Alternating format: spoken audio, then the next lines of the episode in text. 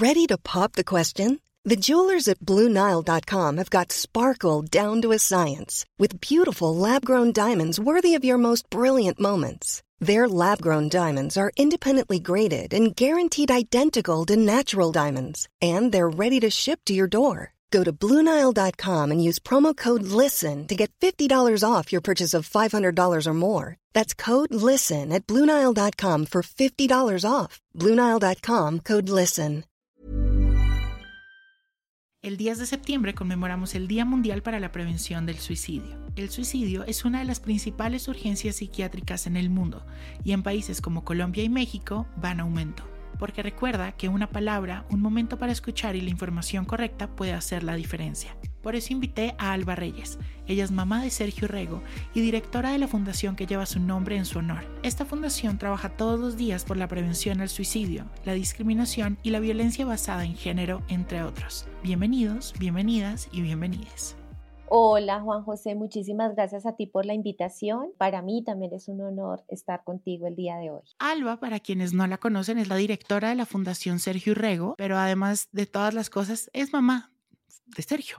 Así que bueno, Alita, bienvenida. ¿Cómo estás? ¿Cómo te sientes hoy? Bueno, Juan José, bien. Digamos que siempre para mí el levantarme y pensar que eh, estoy trabajando en pro de muchos derechos humanos, de la protección de muchos niños y, niñas y jóvenes. Es una tarea casi que incansable, a veces es ardua, a veces dolorosa, a veces, pero deja un resultado siempre eh, muy grande y que pues fortalece mucho mi corazón. Entonces, pues decirte que bien, porque esa es mi misión me encanta. Y bueno, para que quienes nos escuchan y puedan entender por qué trabajas por los derechos de los niños jóvenes aquí en Colombia y todo lo que haces, empecemos por el principio.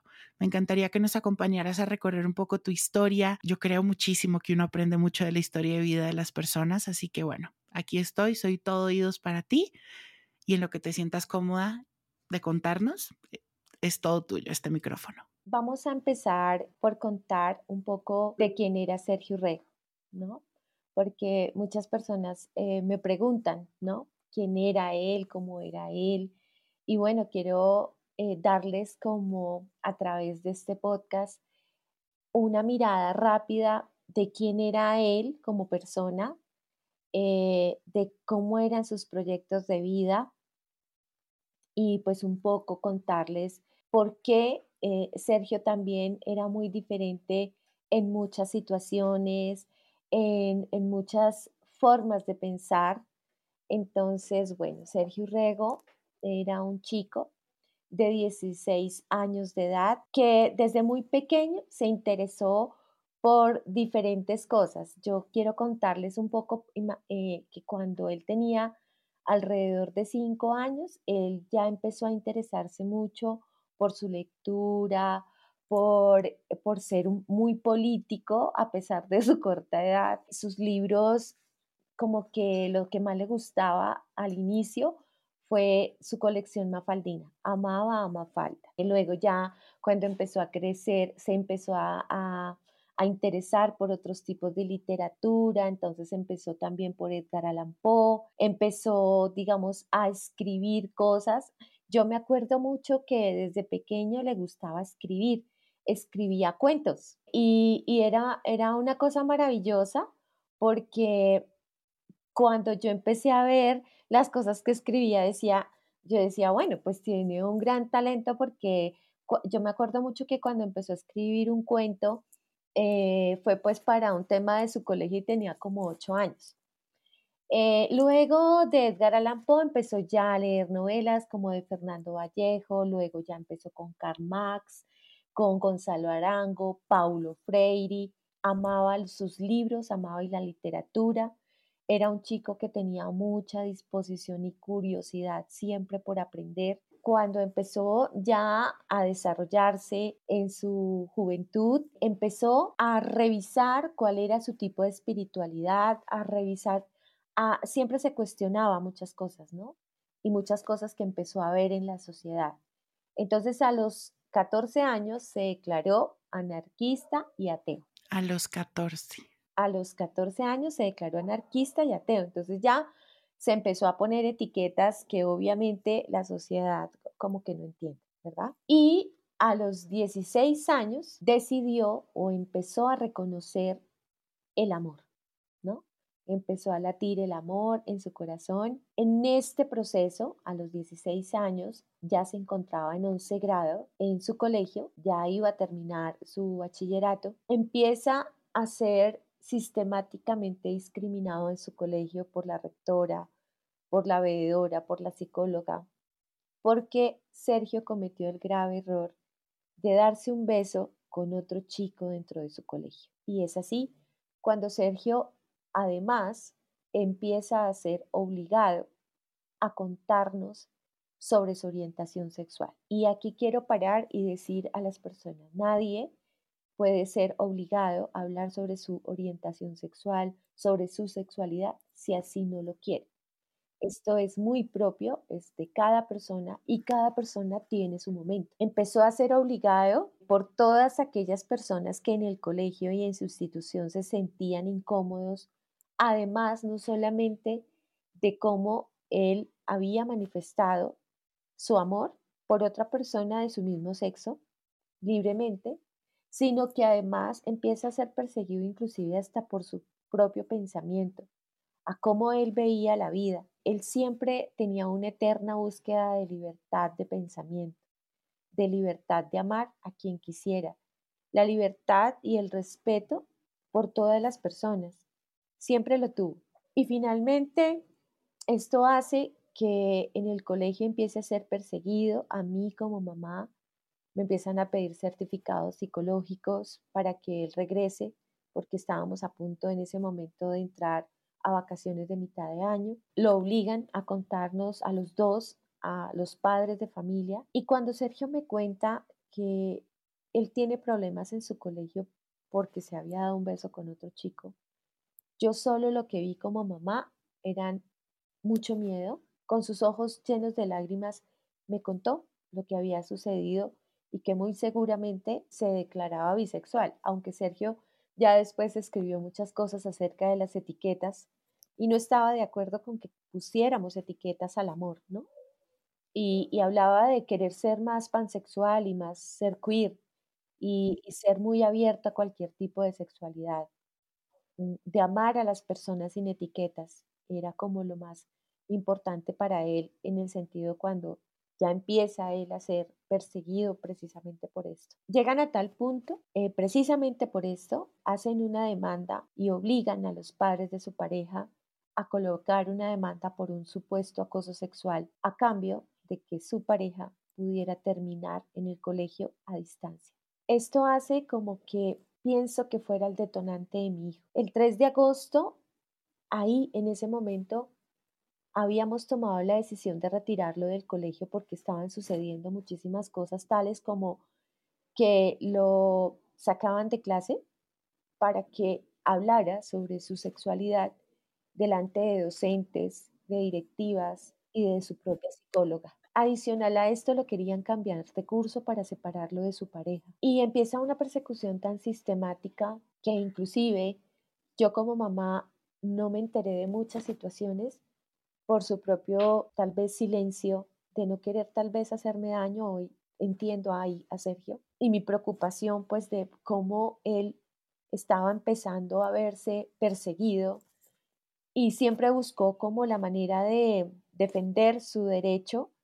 Él empieza a subrayar el manual de convivencia, deja una flecha donde decía Ley 1620 del 2013, subraya el artículo con el que se fueron encima y que estaba en su manual de convivencia de que era considerada una falta grave una manifestación amorosa dentro del colegio, pero que claramente sucedía con las parejas heterosexuales. Yo fui testigo de muchas parejitas.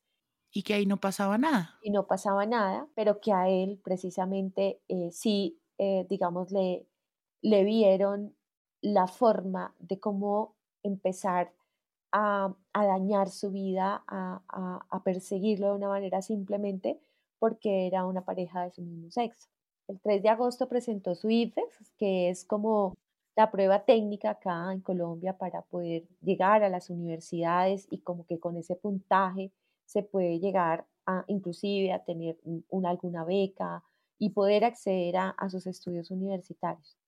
Sergio presentó su, su prueba el 3 de agosto del 2014 y el 4 de agosto del 2014 Sergio tomó la decisión de lanzarse del centro comercial Titán Plaza aquí en Bogotá. Es algo que siempre me pregunté como madre porque en ese momento yo tenía que responsabilizarme de absolutamente todo y yo sabía lo que estaba.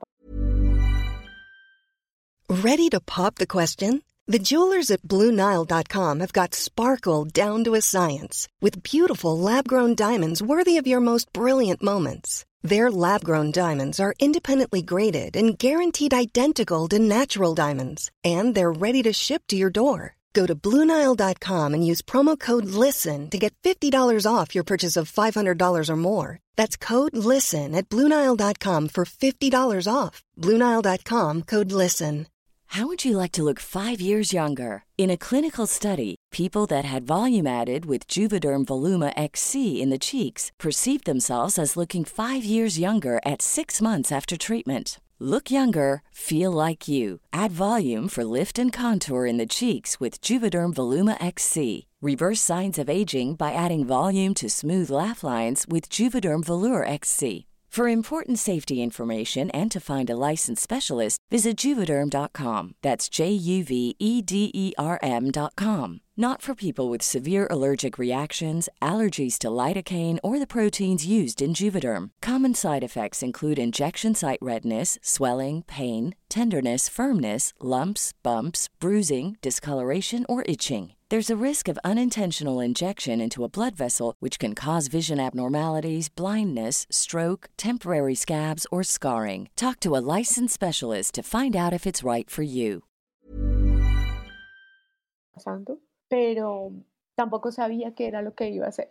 Y a los pocos días tuve que recibir el resultado de su examen. Yo ahí pensé que pues Sergio no había contestado nada de hecho, ese día hablamos sobre su examen. Había salido muy temprano que me ha dicho que le ha parecido muy fácil y yo decía, yo creo que él no hizo nada. Y cuando abrí el resultado del IFEX, eh, en la pantalla apareció un mensaje gigante que decía, felicidades, te ganaste el premio de la beca por ser Pilo Paga. Ocupó el décimo lugar entre mil personas a nivel nacional, el primer lugar en el colegio dejó uno de los puntajes más altos en el colegio. Obviamente el colegio también quedó con un puntaje alto. Y ahí empieza la primera lección de vida. Allí yo todavía no sabía qué, qué iba a pasar. En mi corazón siempre estuvo que esto había sido pues culpa de todo lo que había sucedido en su colegio. Sin embargo, Sergio me deja muchas notas, me deja pruebas de que él no estaba acosando a nadie, sino que era una relación consentida. En los primeros meses, yo, sobre todo en el primer mes, porque realmente en mi corazón recién yo fui a la clínica, eh, mi Sergio se lanzó el 4, pero falleció el 5, por eso a veces como que honramos su memoria en estos dos días y pues casualmente este podcast está muy cercano a esa fecha, por algo es. Por algo. Y ahí entendí y empecé a pensar que algo tenía que pasar. Eh, yo no sabía cómo. ahí me contacta Colombia Diversa a través de unos de una amiga que me dice, tú tienes que denunciarlo, yo creo que podemos hacer algo. Y empecé a denunciar, fui la única madre que hasta ahora en Colombia ha denunciado lo que realmente sucede con los niños y las niñas diversos en los colegios. Y yo decidí que sí, que lo iba a hacer y que definitivamente tenía que decir lo que había sucedido con mi hijo. Como madre fue muy difícil ese proceso porque pues, cuando se pronuncia la corte deja un derecho muy grande y una herramienta muy grande constitucional para proteger precisamente a los niños, niñas y jóvenes en las escuelas, en todo tipo de discriminación, porque también empezamos a ver que muchos jóvenes eh, en Colombia, también diversos, pues tienen que ver con su enfoque diferencial, ¿no? Es un territorio lleno de mucha diversidad, eh, no solo por su orientación sexual, sino que encontramos chicos o jóvenes o niñas que tienen una orientación sexual diversa, pero que también son afro, pero que también son indígenas. Desde ahí, al año en su memoria, decidí crear la Fundación Sergio Rey. Y desde ahí trabajamos en la prevención de la discriminación de niños, niñas, adolescentes y jóvenes y la prevención al suicidio. Yo creo que para mí, como mamá, como mujer, fue como nuevamente empezar, volver a renacer, volver a aprender, porque siempre digo, eh, soy, soy una mamá que ha tenido que aprender de muchas cosas que definitivamente hoy los padres de familia y, y precisamente también me enfoco mucho en las familias para poder decirles con el corazón que no se equivoquen con sus hijos, con sus hijas, que los escuchen y que no nos permeemos solamente por lo que la sociedad dice afuera. Tal vez yo en ese momento como mamá mm, no tenía en mi cabeza esos prejuicios y por eso tal vez no los escuchaba. Yo lo único que pude decirle a Sergio en su momento fue abrazarlo y decirle que yo estaba ahí y que la única etiqueta tal vez que esa sí no se la iban a quitar era la de que era mi hijo. Esa sí era la etiqueta más importante. Divino. Entonces, eh, no, no me percaté tal vez del el daño que se puede causar en una persona cuando empieza a ser perseguida de esta manera y muchas veces eh, los padres y madres de familia a veces no quieren entender más por miedo. 100%, yo creo que gran parte de donde nacen la mayor cantidad de violencias que vivimos en el mundo viene desde la desinformación, del no saber, como tú dices, desde la ignorancia. Pues Albita, solo quiero abrazarte, creo que no, no he hablado, me he quedado callado todo este tiempo. La historia de Sergio a mí me toca muchísimo y por eso he llorado mis ojos escuchándote ahorita y te abrazo fuertemente. ¿Qué aprendiste tú de todo esto? ¿Qué has aprendido? Regálanos algunos aprendizajes. Uy, Juan. Esto es como una carrera universitaria, no más un PC, no creo, no sé. Uno nunca termina de, de, aprender. Yo creo que hay unas cosas que yo me he dado cuenta a través de todos estos. Mi hijo ahorita cumple, va a cumplir ocho años y yo digo todos los días yo tengo que aprender y todos los días de muchas cosas. Entonces yo tengo que aprender, o sea, de los aprendizajes grandes, por ejemplo, nosotros siempre tenemos que aprender sobre los derechos sexuales y reproductivos, que hoy es una cátedra que debería estarse dictando por ley en todos los colegios y que no se hace, ¿no? Y otra de las cosas fundamentales es aprender de derechos humanos, aprender del respeto por la diversidad y no solamente por la diversidad, sino por quién eres como ser humano, como persona, aprender también a trabajar eh, con los jóvenes eh, esas herramientas tan poderosas que tienen que ser desde la salud mental, empoderar a los jóvenes también, decirles que no están solos y solas, que hay muchas personas que también les queremos abrazar, que les queremos apoyar y como tú dices, estos dos brazos han abrazado a muchos jóvenes, eh, siempre lo digo, yo creo que perdí a mi hijo único, pero, pero gané muchos jóvenes más, he podido entender a los jóvenes, he podido abrazarlos, he podido escucharles, eh, darles en buena medida una palabra de aliento, de decirles que, que adelante, que cada uno y cada, cada, persona tiene un proyecto de vida, que, que su proyecto de vida ahí está. Y a los padres siempre les digo, recuerden siempre, cuando vean a sus hijos que están hablando acerca de lo que están sintiendo, que la personita que te está hablando ahí es la misma personita que tuviste por primera vez cuando nació. Y que recuerden siempre lo que sentiste cuando él nació o ella nació. Qué importante eso que estás diciendo porque, mm, y te lo está diciendo una persona que se ha sentido muchas veces invalidada por sus papás. En esos momentos, digamos, ya uno más adelante, uno acomoda la relación con sus papás, pero cuando uno es más pequeño, cuando uno está como en la adolescencia, la validación de los papás, el sentirse validado en el sentir en general, te quita un peso muy grande de encima. Inmediatamente cuando tú expresas lo que estás sintiendo, que además no es fácil, no es sencillo para muchas personas, pero si a eso le sumas una invalidación, inmediatamente te hace cuestionarte, inmediatamente hace que te cuestiones de si lo que estás sintiendo es correcto, si lo que estás pensando está bien o está mal, viene muchísima culpa y te desconectas realmente de tu esencia y de lo que eres. Y duele muchísimo, duele muchísimo y realmente rompe un poco el corazón esa invalidación. Y eso que estás diciendo me parece un mensaje divino porque yo sé que nos escuchan papás. Traten de validar. Yo sé que entender puede ser muy difícil. Hay temas que para los papás puede ser muy complicado entender, pero solo el decir, es lo que estás sintiendo, lo respeto y está bien, vamos a caminarlo juntos, está perfecto, ¿no? Creo que ya eso quita mucho, mucha carga en, en estos procesos emocionales que realmente puede llegar a ser muy difícil en los jóvenes. Ay, Elvita, creo que yo me podría quedar escuchándote horas y horas y aprendiéndote millones. Quiero agradecerte realmente por tu espacio, por la apertura con tu historia, con la apertura con tu hijo, que es un ejemplo increíble y que todos deberíamos aprenderle muchísimo. Y sé que día a día trabajas y haces realidad muchos de sus sueños. Estoy seguro de eso. Gracias. Gracias por todo lo que haces. no, Juan José, es con todo mi amor y gracias a ustedes por, por estar ahí, por su vida. Siempre celebro la vida de todos los jóvenes, así que celebro tu vida, celebra siempre quién eres como ser humano y decirles que aquí estamos desde la Fundación Sergio Rego, siempre para poder brindar un apoyo, una orientación desde la página web, desde las redes sociales. Ahí estamos, siempre estaremos presentes toda la información de la fundación, de sus proyectos, de la línea salvavidas, va a estar en el newsletter semanal que se pueden suscribir en juanjosetejada.com, diagonal newsletter o en el caption de este episodio. Elvita, te mando mil abrazos, te abrazo fuertísimo y gracias, gracias por todo lo que haces. Bueno, mi Juan José, un abrazo inmenso para ti.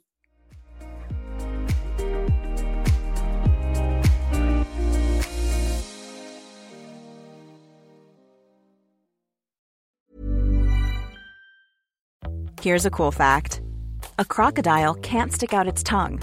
Another cool fact you can get short term health insurance for a month or just under a year in some states. United Healthcare short term insurance plans are designed for people who are between jobs, coming off their parents' plan, or turning a side hustle into a full time gig. Underwritten by Golden Rule Insurance Company, they offer flexible, budget friendly coverage with access to a nationwide network of doctors and hospitals. Get more cool facts about United Healthcare short term plans at uh1.com.